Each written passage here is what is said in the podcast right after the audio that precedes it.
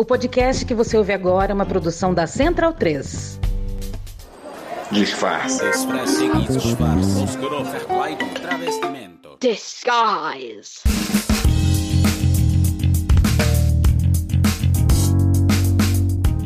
Sejam muito bem-vindos ao episódio número 28 do Disfarces Podcast. Eu sou a Camila Cabete e esse episódio foi gravado em 30 de 7 de 2022. Sabe a série Ruptura da Apple TV? Nossa, eu tô enlouquecida com as milhares de coisas que ela fez pipocar no meu cérebro. Me faz parar para entender que eu venho há muitos anos lutando contra essa utopia que é ser duas pessoas diferentes, sabe? Uma no trabalho e a outra na vida pessoal. Vejam bem, eu não tô falando de comportamento. Eu sou bem cascuda e entendo concordando até que temos comportamentos adequados e inadequados dependendo das ocasiões em que nos encontramos. Aqueles protocolos sociais, sabe? Que a gente cresce tentando entender e finalmente, aos 40 anos, você entende que é puro bom senso e empatia. Mas não é disso que eu tô falando. A Camila do trabalho é a mesma que chega em casa e enfia a cara em um livro de teoria feminista. Não tem como eu tirar a pele da Camila ativista e entrar no trabalho, não questionando coisas básicas que já fazem parte de mim. Não tem como deixar meu feminismo de fora quando eu entro numa reunião, quando eu falo com meus colegas de trabalho. Eu realmente acho que quando se tem duas personalidades, acabamos desenvolvendo uma doença psiquiátrica, sabe? Somos um. E é com muita felicidade que não me sinto só neste pensamento.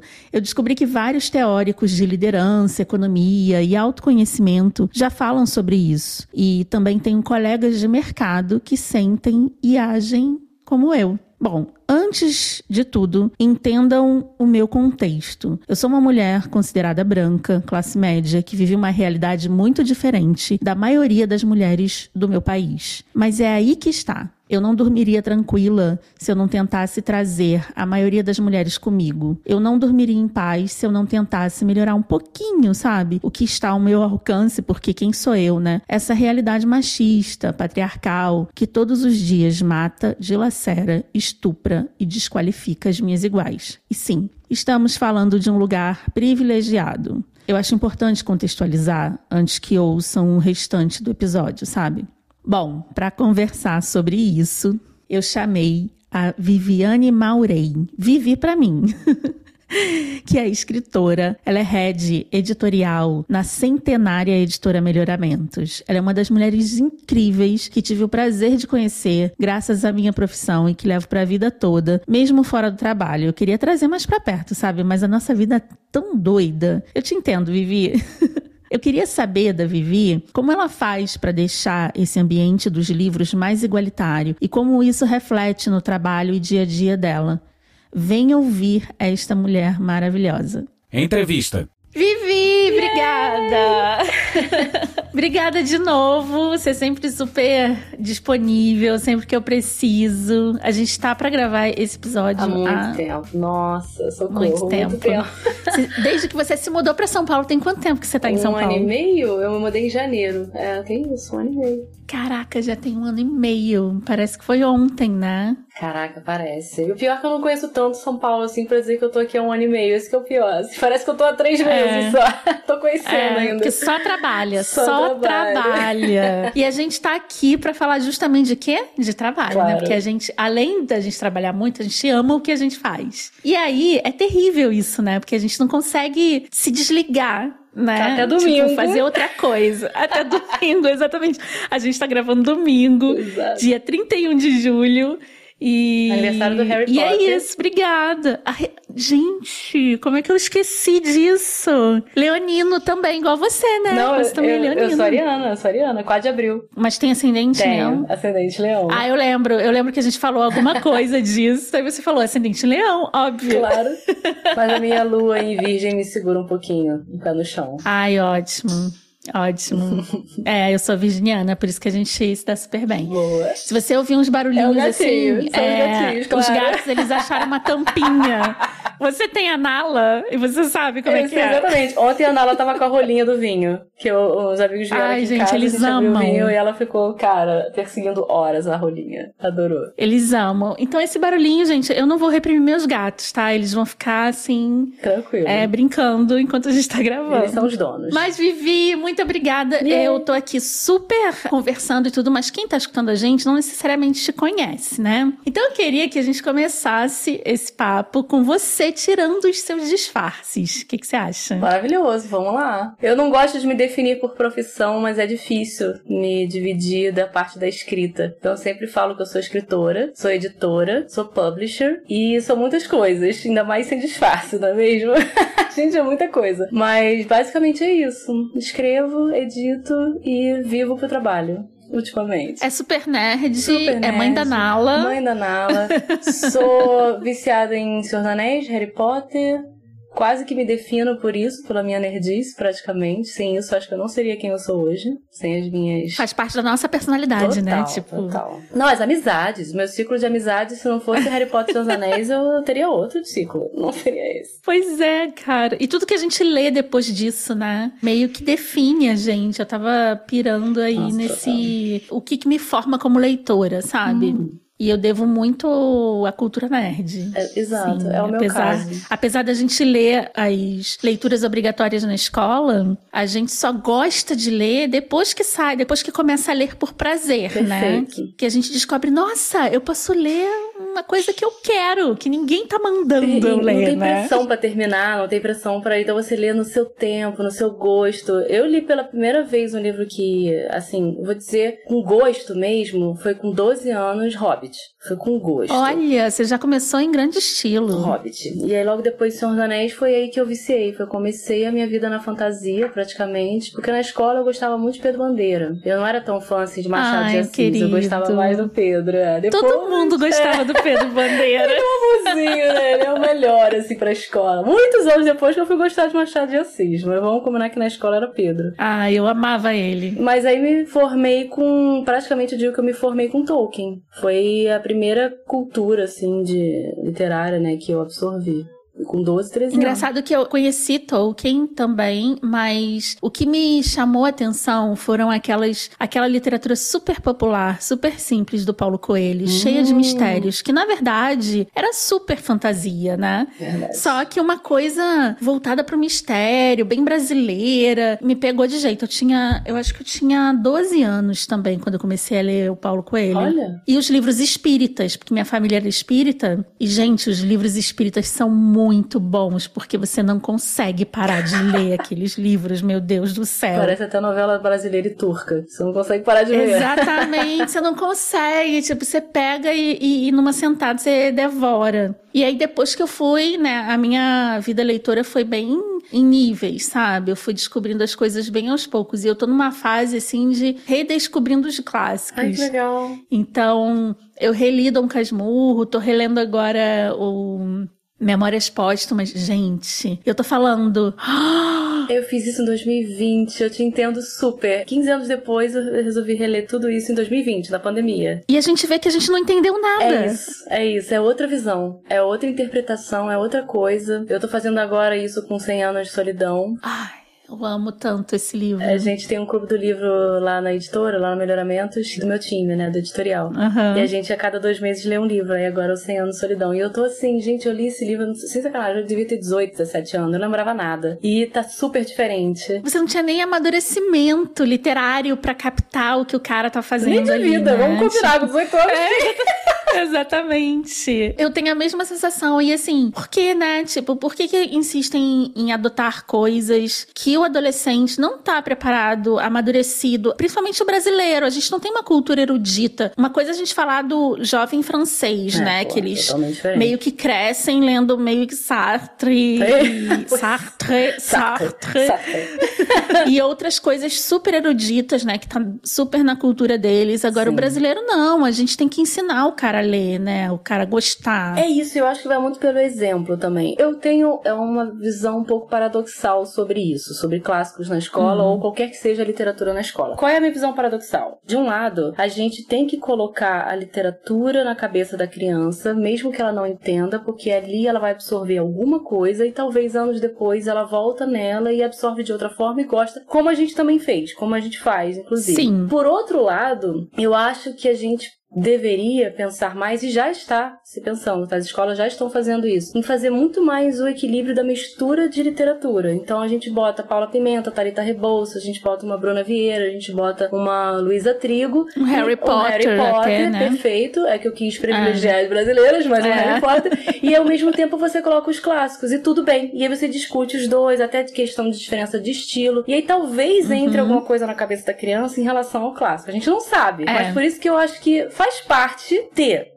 só me incomoda às vezes, assim, fazer a criança engolir é, aquilo. Exatamente. Sem uma formação de professor, uma formação da Exato. leitura na escola, porque aí o cara também vai Nossa, saber isso como me incomoda demais. Pois é, muito, muito. É. Eu acho que tem que ser introduzido, por exemplo, Hamlet. Uhum. Eu li a adaptação e depois e de Hamlet, bem. eu li todas as adaptações, Exato. adaptações, né, de Shakespeare, porque eu não tinha maturidade para ler um original, Exato, né? e nesse então... caso tudo bem ler uma adaptação. Você é criança, você tá aprendendo, tá tá pegando e tudo. E depois, anos depois, você pode pegar Hamlet e ler direito. Inclusive, recentemente, tem acho que três ou quatro anos, eu peguei Shakespeare pra ler em inglês. eu não entendi mas eu fiquei assim, eu não sei inglês. Eu achei que eu fosse fluente.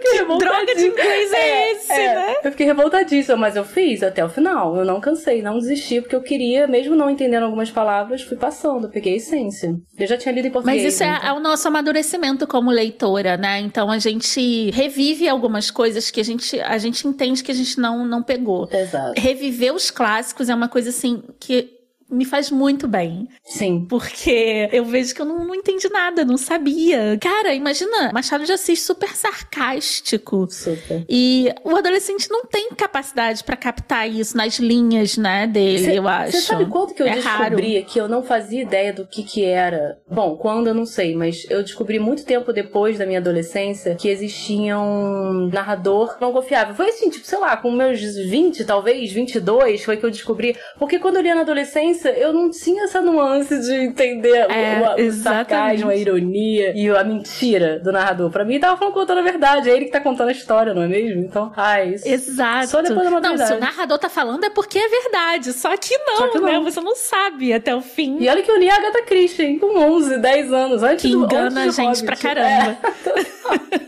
É. engana muito. E aí vem o nosso assunto principal, né? Com toda essa vida de leitora, nós somos, né, trabalhadoras do livro, né? Executivas do livro. Boa. Tipo. Nossa, chiquérrimo. A Vivi manda, manda, manda em tudo, gente. Incrível. Eu não mando nem na nala, meu Deus. Se conseguisse mandar em alguma coisa. E aí seria muito raso da nossa parte se a gente não trouxesse com a gente a nossa militância feminista, boa, né? Boa, de, de se colocar, né, como igual. A nossa militância de ter só, que, só querer as mesmas chances, né? E de quebrar esses paradigmas patriarcais e tudo mais que foi sempre empurrado também goela abaixo. Sim. E como é que entra isso agora na Vivi leitora? E eu queria que você me falasse depois como entra isso na Vivi editora. Como é que você faz? Eu geralmente eu tenho uma preocupação e eu não tinha, tá?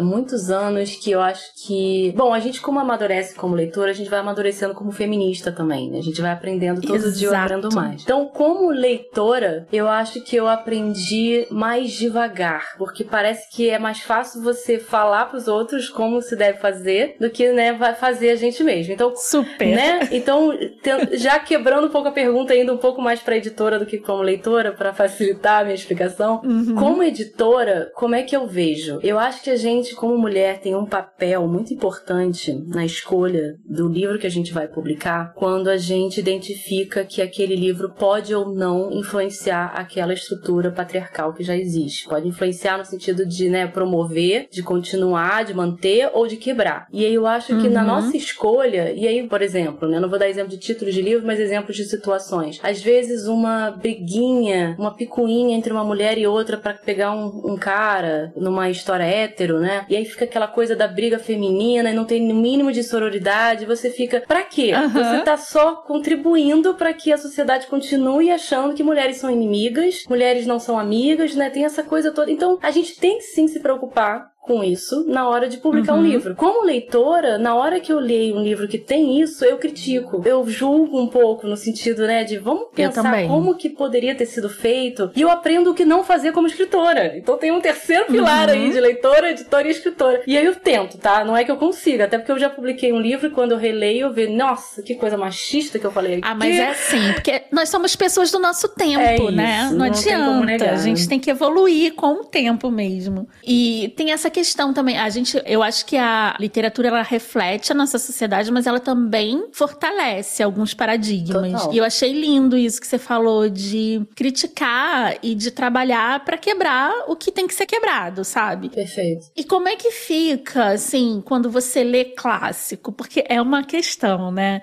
Olha, é difícil, ainda mais quando. Vamos falar de Monteiro Lobato, é, pois né? é, pois é.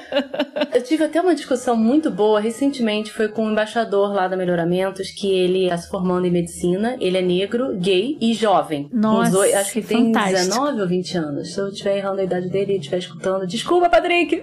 Perdão! Mas eu tava uma discussão muito legal com ele sobre Monteiro Lobato, que foi assim, eu tava pesquisando com a Gen Z, né, a geração Z, o que que eles acham uhum. de censura, né? Ah, como que vocês gostariam que a gente fizesse? Tirasse os livros Monteiro Lobato das livrarias e das escolas? Não vendesse uhum. mais? Não adotasse mais? Como é que funciona essa questão para que a gente não promova mais o racismo, blá blá blá blá. E aí a resposta dele foi muito boa, foi muito madura para a idade dele e para a uhum. situação de hoje, que foi, ele falou assim, Vivi, eu não acho que a gente deva censurar. Primeiro que eu acho que a gente pode sim procurar outras coisas novas que falam muito melhor do que ele sobre as histórias que ele conta, uhum. sobre as uhum. temáticas que ele atuou, né, que ele resolveu colocar nas histórias dele. Isso é uma coisa. Vamos adotar outros títulos, não tem problema, não é Isso. censurar. E a segunda é, Isso. se tiver realmente que ter para fazer algum paralelo do novo com o antigo, se é que existe essa necessidade que ele duvida que exista, eu acho que deveria ter, a gente deveria colocar sempre notas de rodapé, explicando o contexto histórico, explicando o racismo e não negando, não fingindo que não existia. Eu achei isso fantástico. fantástico. Eu achei assim. Eu ach, achei também fantástico. Vindo de um rapaz de 19, 18, sei lá, 20 anos. Fantástico. Amei, porque eu acho que faz parte do nosso, do nosso amadurecimento como leitora, né? A gente ter o senso crítico, Perfeito. que é o maior presente que a gente ganha como leitor. Perfeito. É o senso crítico, né? E aí não tem como você passar a ler sem esse senso crítico mais, sabe? Eu acho que a nota é de rodapé, principalmente em literatura infantil juvenil, né, infantil, é muito importante, né, para contextualizar, Sim. porque a gente já tem essa, esse amadurecimento, Perfeito. mas a gente tem que ensinar eles a fazerem isso, né? E olha, vou além. Concordo com tudo que você falou, acho que é uhum. é isso mesmo, mas eu ainda acho que tem muito adulto, até por falta da leitura, por falta do amadurecimento, que quando se discute isso, ah, vamos falar porque Tolkien era misógino, racista e não sei o que. Ah, vamos falar que uhum. bababá. E as pessoas vão colocando, e aí quando eu escuto isso e alguém fala, ah, mas deixa o cara, meio que passa um pano e fala, deixa o cara, porque pelo contexto histórico isso fazia sentido pra época. Ele não tinha que inserir negros, ele não tinha que inserir gays, ele não tinha que inserir mulheres, guerreiras, blá blá blá, apesar de ter a Ellen lá, fadona. Mas, é, exatamente. Enfim, quando vem esse papo, eu não tô defendendo nem acusando Tolkien, tá? Uhum. Mas o que eu quero dizer é que o debate é importante. Não dá para dizer só que é contexto histórico, a gente tem que entender por quê, como adulto, para também explicar pra criança Sim. e debater esse assunto. Ele não morre, a porta não se fecha. Eu não tenho a solução solução, você talvez não tenha a solução e ninguém uhum. tem. A gente que tem que discutir, discutir, discutir. Então não é bem assim, ah, então deixa que o Shakespeare não sabia o que, que ele estava fazendo porque ele era antes, sei lá, judeu. Gente, pelo amor de Deus, vamos discutir sobre. Não tem problema, a gente não tá acusando ninguém, fazendo ninguém revirar no túmulo, sabe? Exato. É super. Hoje eu trabalhando, né, mais na parte educacional, eu tenho umas surpresas meio desesperadoras, Caramba. assim. Em muitas escolas progressistas até, sabe? Não tô falando nem de escolas com um perfil super conservador, né? Que a gente sabe que tem perfis de escolas diferentes, né? Sim. Eu vejo os professores adotando as mesmas coisas que na época que eu tava na escola. Gente, isso é preguiça. Não pode ser, só pode ser. É Exatamente. preguiça. E eu acho assim, eu não gosto de falar só que é preguiça, porque, cara,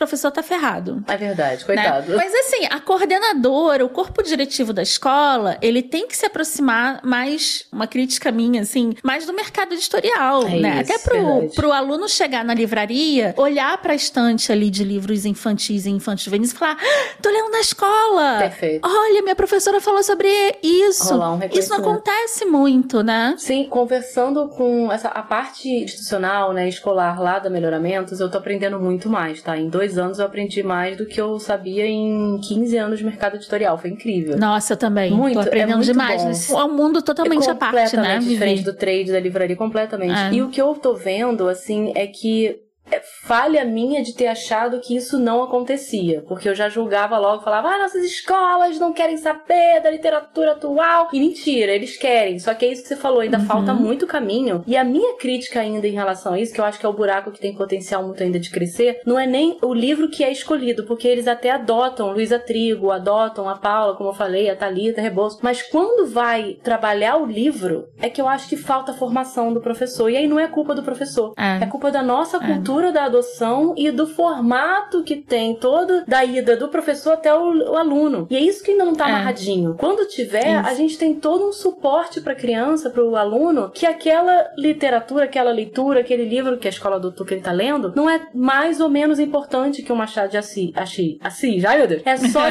diferente por várias situações. E tem que estudar, e tem que Uhum. entender pra gostar da literatura. Mas isso é que eu acho que ainda tem muito potencial de É. A gente tem muito que mudar, assim. O meu sonho de consumo é que as escolas trabalhem listas de assuntos. Boa. E dentro dessas listas de assuntos, o aluno tenha, sei lá, 50 livros com os enfoques mais diferenciados e de abordagens diferentes daquele assunto, sabe? Porque assim, a gente pode ler Turma da Mônica pra falar sobre bullying. A gente pode ler, sei lá, Feminismo também. é feminismo. A gente pode ler, tipo, um livro sobre Minecraft falando sobre autoaceitação. Perfeito, Sabe? perfeito. Tipo, hoje a gente tem uma bibliodiversidade tão gigantesca, né? Que não tem por que a gente mais ficar limitado a uma lista de adoção ali pré-definida. Eu acho que uma linha condutora, ó, vamos discutir esses assuntos durante esse ano, né? Agora tá super na moda o socioemocional, Isso. educação financeira, o que eu acho maravilhoso. Também, também. É bullying, antirracista, LGBTQIA+.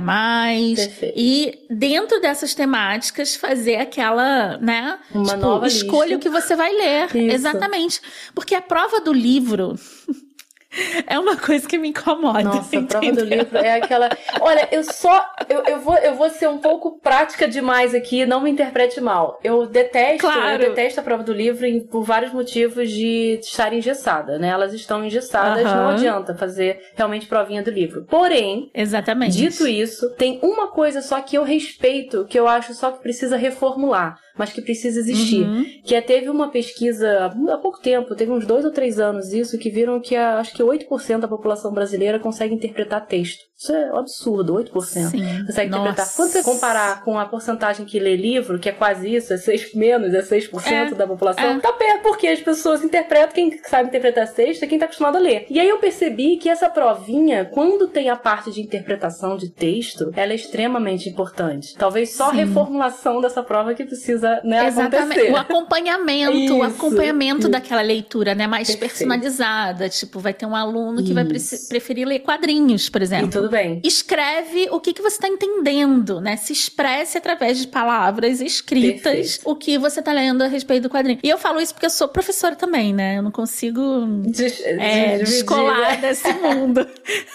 Tá certo. sou professora de história, então, tipo, nossa, o que, que é história a não ser interpretação, né? Então, Sim. muitas vezes, quando eu comecei a dar aula de história na Baixada Fluminense aqui no Rio, eu parava de dar aula de história e dava aula de leitura, porque eu via que os meus alunos, sei Precisava, lá, do sexto ano, do sétimo ano, eles estavam tendo uma dificuldade de leitura Nossa. e não É. de entendimento histórico, sabe? É. Isso é muito bizarro. E é curioso, até que você falou uma coisa me lembrou de uma coisa que eu li recentemente sobre o áudio, né? O audiolivro ajuda um pouco na interpretação Sim. por causa da entonação. Às vezes o cara não Exato. sabe ler, o aluno tá com dificuldade de entender, porque ele não sabe quando ele para, o que que faz a vírgula, o que que faz o ponto. Para ele na leitura, quando alguém tá lendo em voz alta, ele consegue fechar aquela frase e falar: "Ah, tá, acaba aqui a frase, então esse é o período, agora eu entendi". É curioso isso, né? Como é que a pessoa é, interpreta é. melhor escutando em vez de ler? É, eu acho o audiolivro uma ferramenta interessantíssima pra gente Sim. explorar, né? Com os alunos, com os mais novos. É, com ajuda com a interpretação também. É,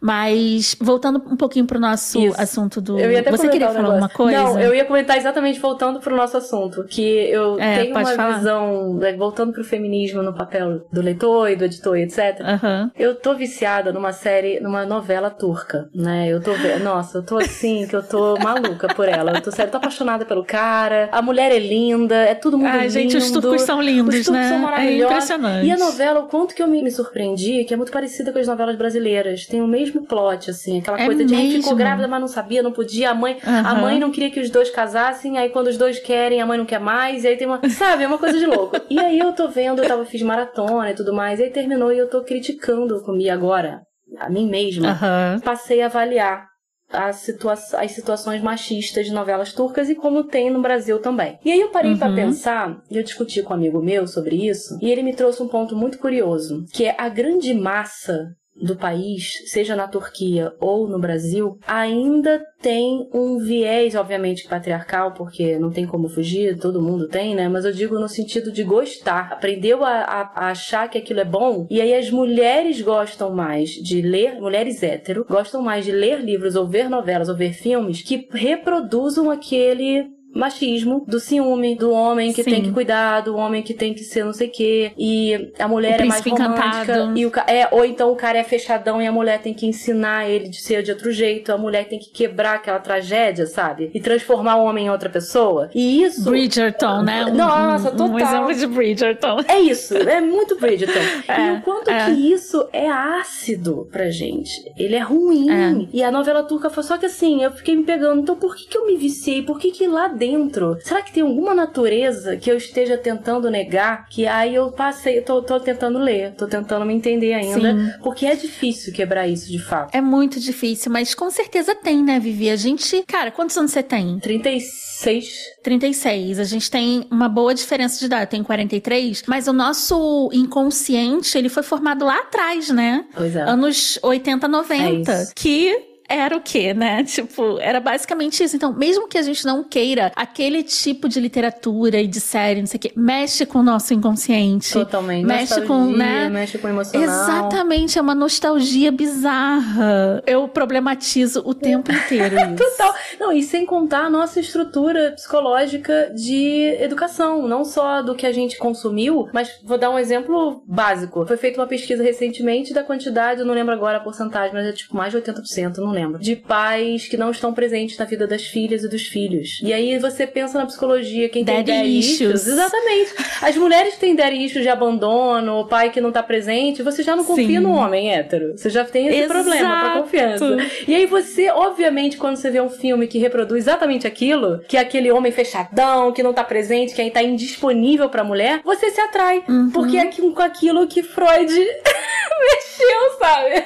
É muito Você doido. falou, eu vivo aqui discutindo com o Bruno, mostrando que o Brasil é o país de dar. É o país de dar issues, total, cara, total. Gente, você vê até isso? na política, é. quem mais mexe com o povo é quem suscita essa ideia de pai. É isso. Né, de o tiozão. É, perfeito. Né, essa perfeito. coisa bem paternalista, escrota, É. que quando entra no emocional, a galera, eu vejo isso nitidamente na política brasileira. Eu também, assim, eu tipo, também. Imagine na literatura, Pois né? é, exato. E a gente tem que sim tomar cuidado na, na hora de reproduzir. Eu sei que a gente vai passar ah. por uma década aí, se a gente começar isso, já tá começando a fazer, né? Mas vamos, vamos supor uhum. que a gente uhum. precisa de uns 10, 15 anos para que essa literatura nova da mulher com outro papel, entre aspas, uma outra forma de ser, você vai acostumar a nova geração a ler e a consumir isso. Então, daqui a 15 anos, esses issues vão ser diferentes por conta do que a gente consumiu de forma diferente. Isso vai estruturando Sim. de outro jeito. Porque a gente quer quebrar é. a estrutura, talvez construir uma outra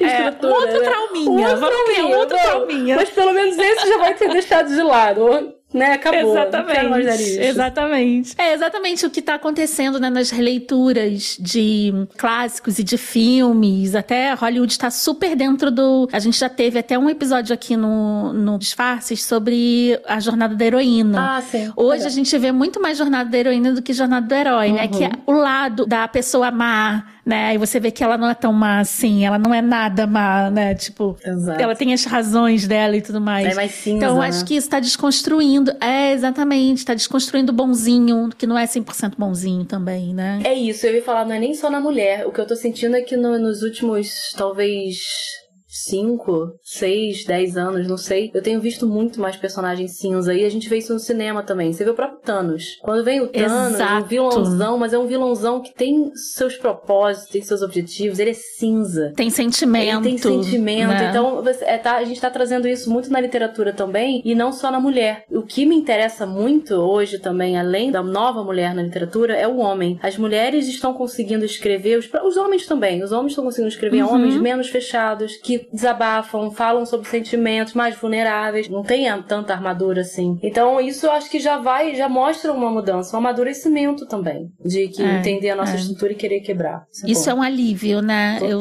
eu, eu boto maior fé nas próximas gerações, assim. Ah, eu tipo, também. Eu já vejo pelas minhas sobrinhas, né? Uma delas já tá saindo da faculdade, a outra tá entrando, e eu vejo que, meu Deus, é completamente diferente, ainda bem. Ainda né? bem, ainda bem. Ainda bem que é diferente, porque eu não tenho essa coisa de, ai, na minha época era tão melhor. Não, pelo contrário, cara. Eu falo, eu não tinha celular, eu não tinha comunicação, eu não falava com ninguém, só na escola. Poxa, é muito melhor ter TikTok agora. Claro, tem seus prós e contras, como é, tudo, como tudo. Como tudo, como tudo. Mas só quem tem saudade é o opressor, né? Eu costumo brincar assim: "Ah, você acha um saco porque realmente você estava numa posição muito muito, muito confortável, muito né? O homem branco, hétero, nossa, ele tava ali, né, reinando sozinho. E agora como assim? Eu tenho é, filmes de heróis onde o herói é heroína. Como pode? Perfeito, sabe? Perfeito. e, e existe esse incômodo, né? Tem uma galera, assim, que fica muito puta com a Marvel, até com a DC, com esses super-heróis que fazem uma releitura mais progressista, né? Que é o reflexo dos dias de hoje. Sim. E a galera antiga, da nossa geração, fica... Fica reclamando. Acabou com a minha infância. Ai, não né? dá. Tipo... Gente, o que eu mais... Ai, acabou... Ai, isso eu escuto também tanto. Acabou com a minha infância, cara. Não tô acreditando. Ai, estragou meu filme favorito quando faz reboot, Exatamente. sabe? Ai, estragou meu filme. Eu falei, gente, rasgaram a película lá, o, como é que é o nome? É 8mm. Rasgar? Não, então, cara, tá lá na Netflix, o antigo também, pra você ver quando você quiser. Que saco, para de reclamar. Pois é. Mas outra coisa também que eu escuto, e aí eu tenho escutado isso agora, tá? Em pleno 2022, o que muito me incomoda né? Que uhum. é, ah, estão dando muito palco para LGBTQIA+. E aí Ai, as pessoas gente. não se preocupam com a família e com a reprodução. Aí eu fico assim, eu já falo, não, gente, não dá, não dá. Eu não Mas entendo Você não consegue nem é discutir, né? Dá, Primeiro que não existe palco, a gente só tá dando uma projeção a algo que já existe. Exato. A gente tá dando identificação de pessoas comuns vendo a sua própria história naquilo. Não está inventando nada. O Perfeito. cinema não está inventando isso, a literatura não está inventando isso. E olha aí o reflexo da nossa última Bienal do livro, né? Exato. Que foram os livros mais vendidos. Foram os livros LGBTQIA. Os estandes mais cheios, onde tinha livros da temática, os corredores mais cheios, os livros mais vendidos, tudo. População também é muito grande. Eu, me deu só orgulho. Tá Foi chorar, eu também. Eu também. Tem alguns estandes ali da. É que eu tenho pouco para falar, mas eu tenho que fazer jabá, né? Na Melhoramento a gente já claro. tem uns 4, 5 finalmente, né? Eba. Nos últimos dois anos a gente já lançou uns 5, uns 4, acho, tem que ver lá a conta. Mas eu passei no stand da seguinte, passei da Galera Record, passei na Intrínseca. Meu Deus, cara, que alegria que deu. Assim. Foi um fenômeno. E as crianças, né, que não são crianças, os jovens. A gente chama de criança. Os jovens, é. Os jovens saindo assim com pilhas de livro, Total. assim, ficando uma hora na fila para entrar num stand estande para poder ver o livro que já tem digital, mas queria ver ao vivo aquele livro, né? Eu, eu fiquei morrendo de orgulho. E falando até no que a gente estava falando da mulher, da desconstrução, né, da estrutura machista e tudo mais, eu vejo isso também no LGBTQ de uma forma muito legal, e a mais, né? Que é quando você fala conta histórias sem colocar necessariamente uma agenda e você trabalha vamos supor assim, ah, dois astronautas estão lá na Lua e eles se apaixonam e são dois astronautas homens ou duas astronautas mulheres ou dois não binários, duas pessoas não binárias, uhum. não importa. Mas a história não tem a ver necessariamente com a sexualidade e isso é colocado na história. Eu acho isso também que a gente tem feito muito mais isso hoje, que antes tinha uma dificuldade. Era aquela coisa, ah, vamos botar sempre o negro no papel de que antes, tradicionalmente falando, se colocava o negro. E aí de forma racista protagonista. Vamos botar o gay pra ser o amigo engraçado da protagonista linda, jovem, branca, de olhos claros. Exato. E isso me estressava. Então agora o fato da gente desconstruir, contar uma história, qualquer história que seja, que os caras happen to be gay, ou happen uh -huh. to be não binário, ou que seja, é isso. Você faz com que agora sim você tenha uma representatividade correta. Exato. Não é, não é o assunto principal, né? Pois tipo, é, nada impede, a gente pode falar é ruim, de ciência mas... e ter ali um um protagonista gay, qual o problema, Exato, sabe? Tipo, exatamente. se isso te fere, é porque você tem algum problema. E tem que tratar Eu sempre falo isso. Exatamente. Vai pra terapia, porque se isso te fere, tem alguma coisa dentro de você que não tá muito bem resolvida com a questão. Isso. Tipo, se os caras se incomodam de ler um livro ou de ver um, um remake, né, de filme, onde o herói é uma mulher, tem algum problema ali, né, cara? Tipo, tem você, alguma questão mal Você tem que mal se resolver, né? Eu É. também acho. Até porque a gente não tá falando de os anos, sei lá. Minha mãe falava sobre isso, que na época dela no cinema, ela tinha que ir pro cinema, sei lá, uma vez a cada X tempos, né? Não dava pra ir toda hora, como a gente pode ir agora. E os filmes ficavam meses em cartaz. O mesmo filme. Então, quando mudava o filme, era aquela coisa, era, um, era vamos levar a família, vamos levar todo mundo. Era um evento, de fato, gala, vestindo gala. Sim. E ela, na época da minha mãe, que nem é tão velha assim, né? Coitada. Ela nasceu Uhum. nos anos, final dos anos 40, 50. E ela falava pra mim, Vivi, só tinha aquilo. Era aquela opção. Aí eu ainda até entenderia, né? Só tem aquela opção, qual é a Sim. representatividade que a gente quer dar? Tem que escolher uma, de fato. Você tem que escolher uma, qual que você vai dar. Uhum. Agora, você tem milhares e milhares de livros É. e li milhões e milhões de exemplares sendo vendidos. E você fica assim, você vai reclamar porque a heroína agora é heroína e não é herói? Amigo, favor, se você né? não quer, tá bom ver um filme de heroína, tá, tem ali Marvel pra você É. escolher um leque. Vai, vai ver o que você quer com o herói homem branco, Thor e, e com os Evans lindão, sabe? Eu fico assim, pra que reclamar? E outra coisa, quando você fala assim, ai, mas eu, eu quero ler um livro que eu possa me identificar porque eu sou hétero, eu quero um romance. Tá bom, tem Nossa, é o que, é o que não falta. falta. Ai, mas agora só tem livro grande gay.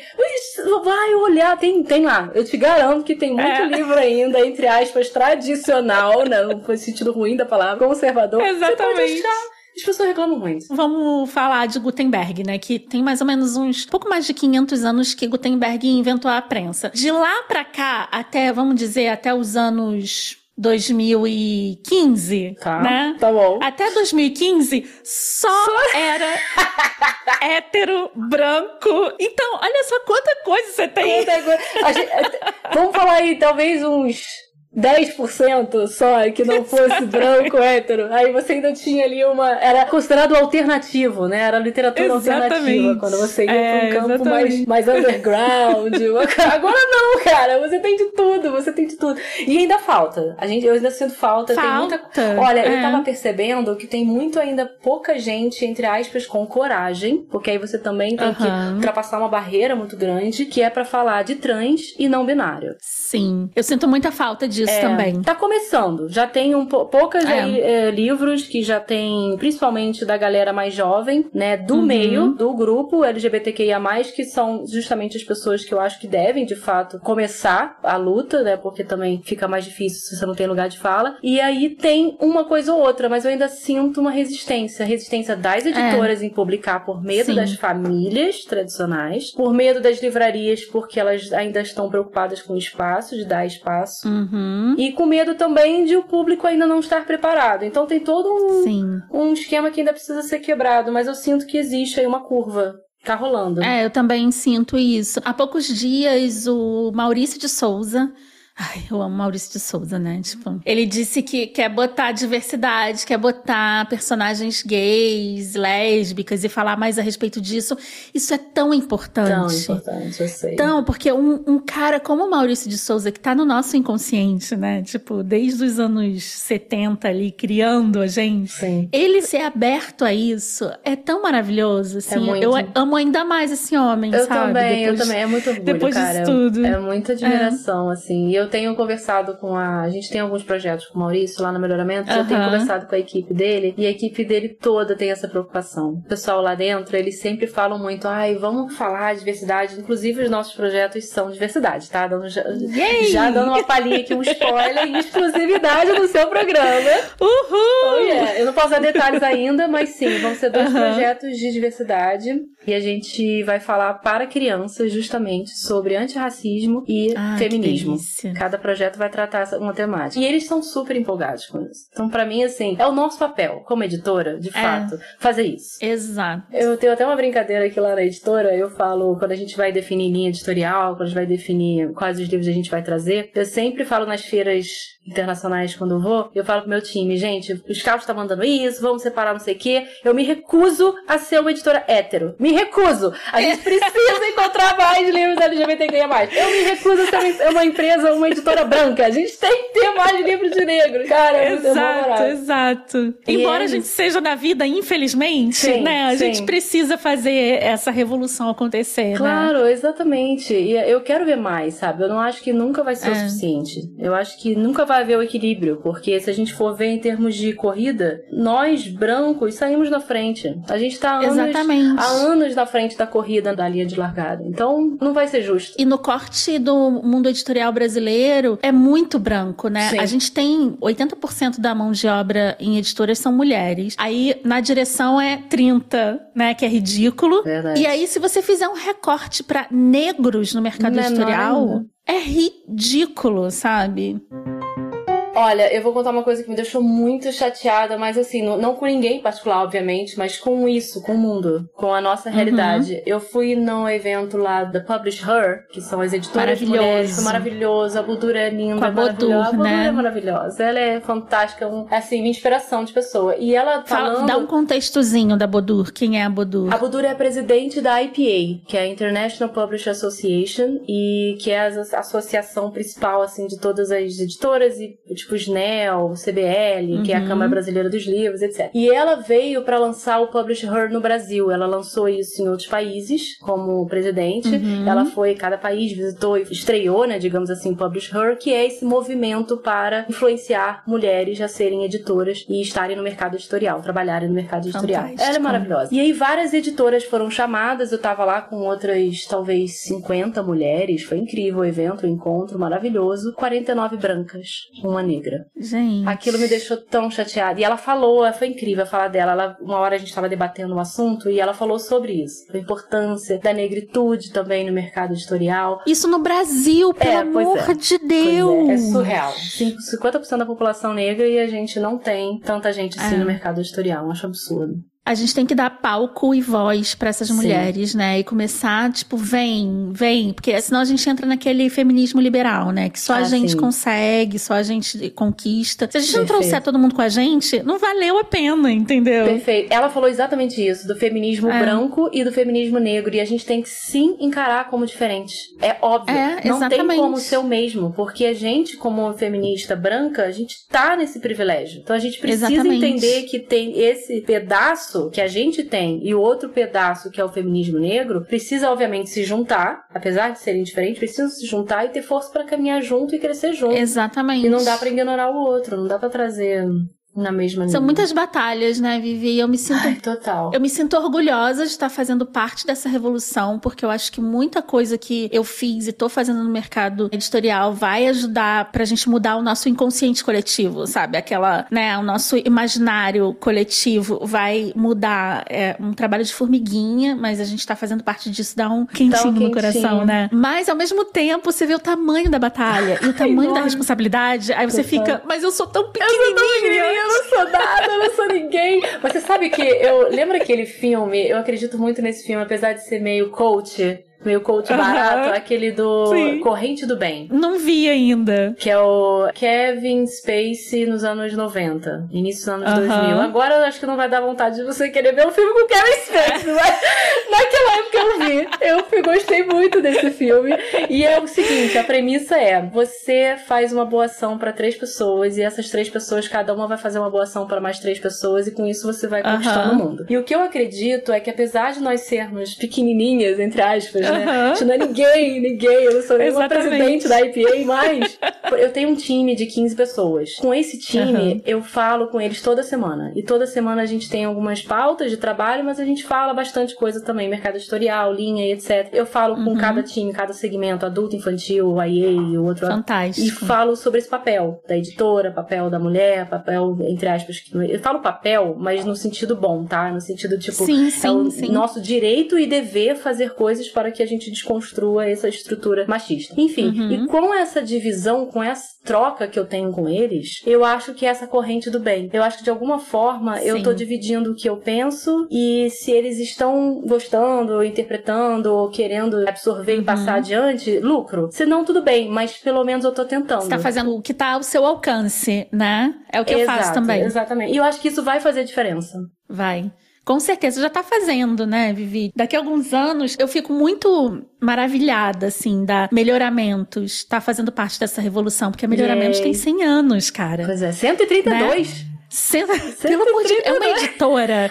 É uma editora que tem 132 anos. E ter você à frente ali dos times editoriais já é um, uma quebra de paradigma gigantesca, é sabe? É uma, uma mudança grande. E, e, cara, é ter muita força do nosso lado para fazer essa revolução. Aí eu me sinto tão cheia de esperança, sabe? Eu também. Fico muito feliz. E ainda mais com essas novas linhas, né? De eu poder trazer LGBTQIA, é. eu poder trazer mais representatividade negra. Então, a gente tá trazendo muita coisa legal. E, e eu fico feliz porque é isso, a gente tá fazendo fazendo parte desse movimento que eu tô vendo de todas as editoras grandes, que é o principal uhum. dizer, das pequenas também, obviamente, mas das grandes Isso. que é mais difícil quebrar, né? E elas também Exato. estão fazendo parte desse movimento. Não, vamos dar representatividade, vamos falar de diversidade, vamos... E agora, mais do que nunca, tá se falando de inclusão social, não só diversidade. Exato. Nossa, mas isso é um alívio. É, é, é, é lindo. Eu tô vendo projetos na, na livraria infantis, para crianças pequenas, é. sobre TDAH, sobre Ai, transtorno gente. bipolar, sobre sexualidade. E eu fico, que coisa incrível, que coisa incrível para crianças pequenas. É muito incrível. Eu sei que tem muito ainda que a gente cavar aí nesse Olha, poço. Tem muito tabu, né? A gente ainda tem muito tabu. Tem muito é tabu para quebrar. A educação em si é muito conservadora também, mas eu acho que com a ajuda do mercado editorial ela vai quebrando esses muros, esses paradigmas e esses tabus. Os próprios alunos hoje tendo acesso a esse tipo de, de informação, de autores e tudo mais, vai quebrando lembrando, eu lembro que a primeira vez que e eu uso isso ainda como um guia, você sabe do filtro da Bechdel. Eu uso muito isso, né? Ela é uma autora de quadrinhos e os dois quadrinhos dela que foram Fun Home e Você é Minha Mãe, meio que também foi uma explosão no meu cérebro, né? Foram os dois primeiros quadrinhos com essa temática que abriram a minha, a minha mente. E aí ela criou o filtro Bechdel, né? Eu ouvi falar já, sim. São perguntas que você se faz quando você lê uma obra, quando você vê um filme e tudo. E aí, se passou no filtro da Bechdel, é uma, é uma obra inclusiva, sabe? Bom, a novela turca que eu vi definitivamente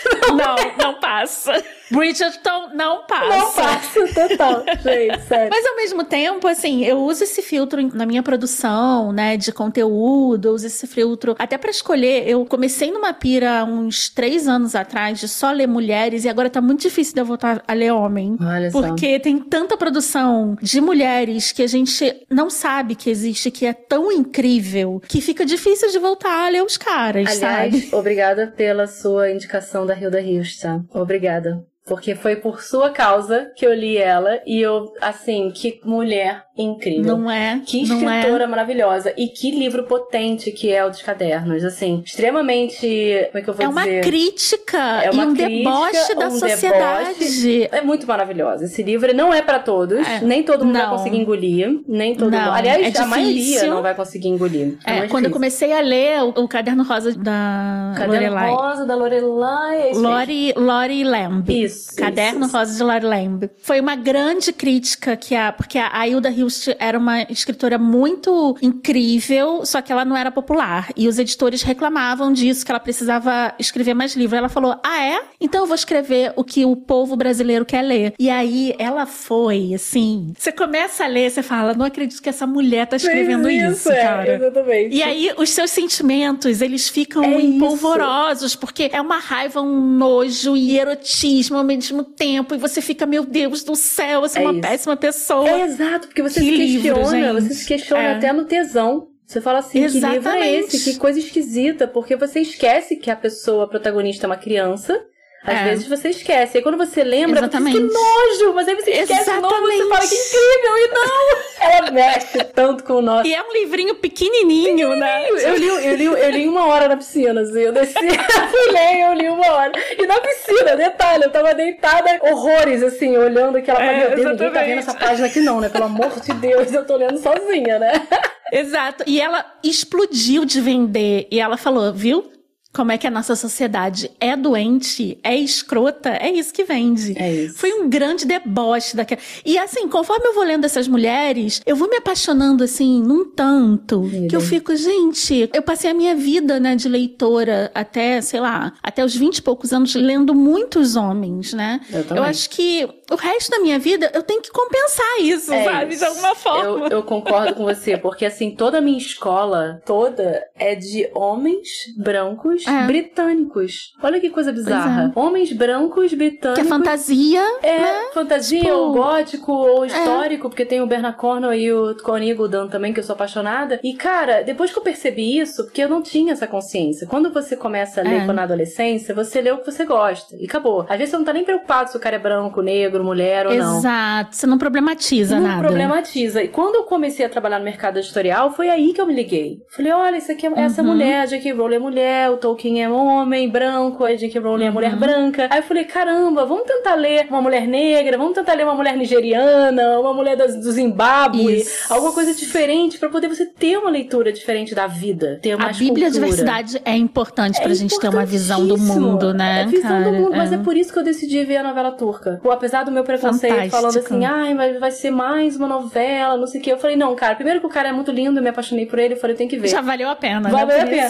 Mas segundo, por causa da cultura. Você aprende coisas que você não está acostumado. E eu vi Exatamente. outro lado também da religião muçulmana, que eu também não conhecia. É, porque é. tem Que a gente tem vertentes, tudo né? tão estigmatizado, Tudo. né? Que a gente não consegue sair disso. Exato, a gente fica achando que, que todos os muçulmanos são cobertos, as mulheres têm que se cobrir, É. as mulheres têm. Não, tem outras vertentes, tem outras maneiras de ser muçulmano que eu não conhecia. Mas enfim, é cultura. Eu acho que a gente tem que abrir. E aí, quando eu parei pra perceber, eu fiz as contas. Eu botei a lista dos meus Adoro. livros de infância e os meus livros Aham. eram, de verdade, 99% branco, Homens. homem britânico. Que Não bizarro, era nem americano, né? não era nem americano. Tirando Stephen King e alguns outros, assim, eram todos britânicos. É muito doido. Se você passar sua- o resto da sua vida lendo mulher, você não vai chegar na igualdade, né? Tipo, eu penso exatamente nisso. E eu fui descobrindo essas autoras incríveis, gente. Eu amo fantasia, fantasia distopias, realidade fantástica, eu gosto muito disso. E as mulheres, gente, elas são tão maravilhosas que eu fico, por que que eu perdi tanto... Não é que você perdeu tempo, tá? Eu também não É. quero ser a... A gente teve uma a escola. escrota. Mas por que que essas mulheres não estão ali na lista de adoção? Por que que essas mulheres não são premiadas como os caras são, sabe? É, demora. Tem a Le Guin. Úrsula Le Guin. Úrsula Le Guin. Gente, eu amo. Ela é maravilhosa, porque ela... Você leu Kindred? Não, esse ainda não. Eu li dos contos, Meu Deus. eu li o Uhum. de ficção científica e o do Planeta Doido lá. Caraca, essa mulher é Aham. maravilhosa. Do sonho, É né? Maravilhosa. E ela É desconstrói até a maneira como mulheres escreviam na época. Isso que eu acho que não é nem só a leitura, não é nem só a história. É o jeito de escrever, quando você consegue É. fazer paralelos com outro tipo de escrita, que é, é muito doido. Porque você vê a, a Atwood. Atwood. São as Você falou as minhas deusas, É né? isso. Úrsula Le Guin, Margaret Atwood. Nossa senhora. Tem mais uma também que eu esqueci o nome, mas enfim, que ela escreve contos curtos. E os contos curtos dela são fenomenais. Que também tem um curso dela no, no Masterclass que é maravilhoso. Uhum. Mas enfim, são essas três que eu tentei comparar a escrita. E aí eu vi Uhum. que as três, tirando a Margaret Atwood, que ela é mais clássica, ela é mais clássica, você consegue identificar a escrita Sim. dela em outras épocas. A Uhum. Úrsula e essa outra que eu, que eu tô querendo lembrar, é Carol, Carol Oates.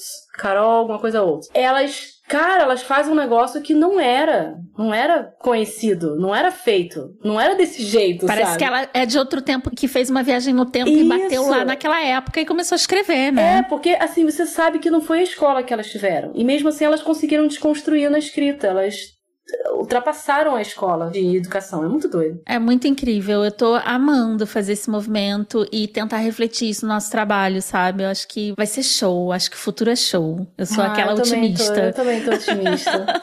Enquanto a gente adotar mais mulheres, ler clássicos mais. Virginia Woolf também tem que ler Isso. clássicos de mulheres, eu acho que as coisas vão mudar. E direcionar o autor também, né, Vivi? Você recebe um autor ou uma autora que tem potencial e tudo mais, o autor ele tem que estar aberto a esse trabalho com o editor, né? Tipo, Concordo. você faz isso com Sim, sim. Quando a gente, às vezes, quando tem. Principalmente quando a gente. Por exemplo, agora, eu não posso dar o nome da pessoa, mas a gente acabou Uhum. de conversar sobre um projeto com um brasileiro, com um autor já, que é um casal, né? Ele vai fazer um livro com a Uhum. esposa. E a situação que a gente falou dos capítulos da Mudela e dele, a gente Uhum. conversou exatamente sobre desconstruir o casamento e com o filho, né? A modelo mulher- antigo. Perfeito. E a gente quer um modelo Uhum. novo.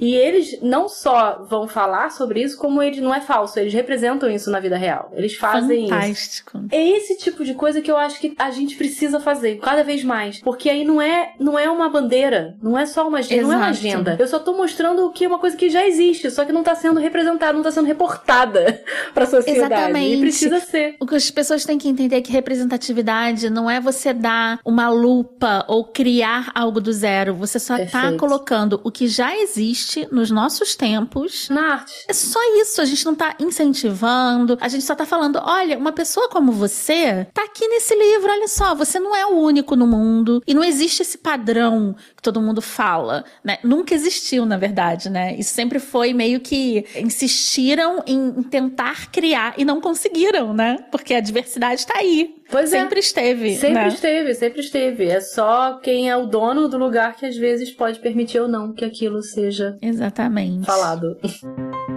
Ah, então, olha, eu ficaria aqui mais duas horas conversando tá com hora. você. Fechou uma hora agora. Fechou uma hora. Eu nem vou. Porque assim, você vai voltar, né? Vou. Você sabe. Com certeza. Pode Por favor. quantas vezes Tem quiser. milhões de assuntos pra gente conversar. Eu não sei se você viu. Ontem eu tô com um filme super fresco na minha mente. Ontem eu vi aquele filme. É uma mulher chinesa que é casada e, e tem vários multiversos. Ah, não. Eu, eu vi a chamada desse filme, não vi. não vi, não vi. Esse filme é Everything Everywhere All at Once. Eu vi a chamada desse filme. É, mas não tava no cinema? Ainda nem chegou na. Então, eu aluguei te- na ah, Apple. Tá, tá, tá, tá. Porque eu vi. ah, Eu vi o aluguei trailer. na Apple e eu assisti ontem e eu tô assim in love. Eu acho que a gente poderia marcar, inclusive, um episódio pra falar só dele. Vamos, eu vou ver, Vamos. eu vou assistir, te falo e a gente fala. Ai, que maravilhoso, eu adoro essas histórias, gente. Adoro. Não, você vai pirar. Porque, assim, é o metaverso da loucura, assim, vezes 30. Adoro. É assim, é disruptivo. Tudo que eu acho incrível, eu falo que é disruptivo. Disruptivo. Disruptivo, tudo bem. O nome do, do episódio vai ser isso, disruptivo. É, disruptivo. boa, boa.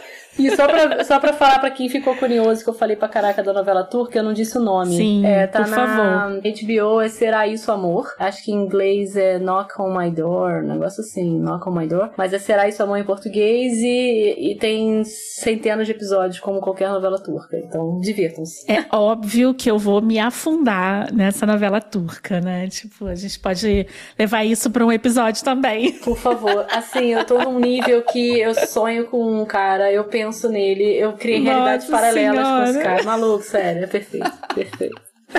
Muito bom, obrigada, Obrigada pelo Vi. convite, eu amei Ai, eu amei muito. Eu quero agora te dar um espaço pra você falar sobre suas redes sociais, pra você dizer onde a galera pode te achar, porque por favor, gente, vocês precisam seguir essa mulher. Vocês Yay. precisam consumir o conteúdo dessa mulher, Yay. porque ela é incrível. Ah. Então, O microfone é todo seu, amiga. Poxa, obrigada pelo convite. Amei participar. E vocês me encontram nas redes sociais de. Eu prefiro mais só Instagram e Twitter, arroba Vivi uhum. Maurei, V-I-V-I-M-A-U-R-E-Y.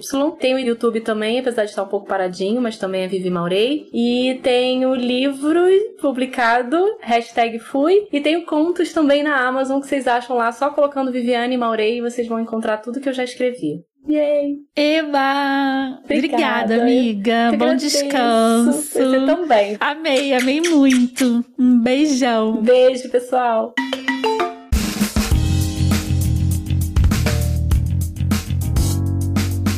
Que delicinha de papo com a Vivi, né? Eu seria eternamente grata ao universo por fazerem pessoas como ela entrarem no meu caminho, sabe? A jovem mística que nem tão jovem assim baixou de repente, mas tudo bem. Eu sou um pouco mística, tá bom, gente? Só para vocês futuramente, assim, não se decepcionarem comigo, tá?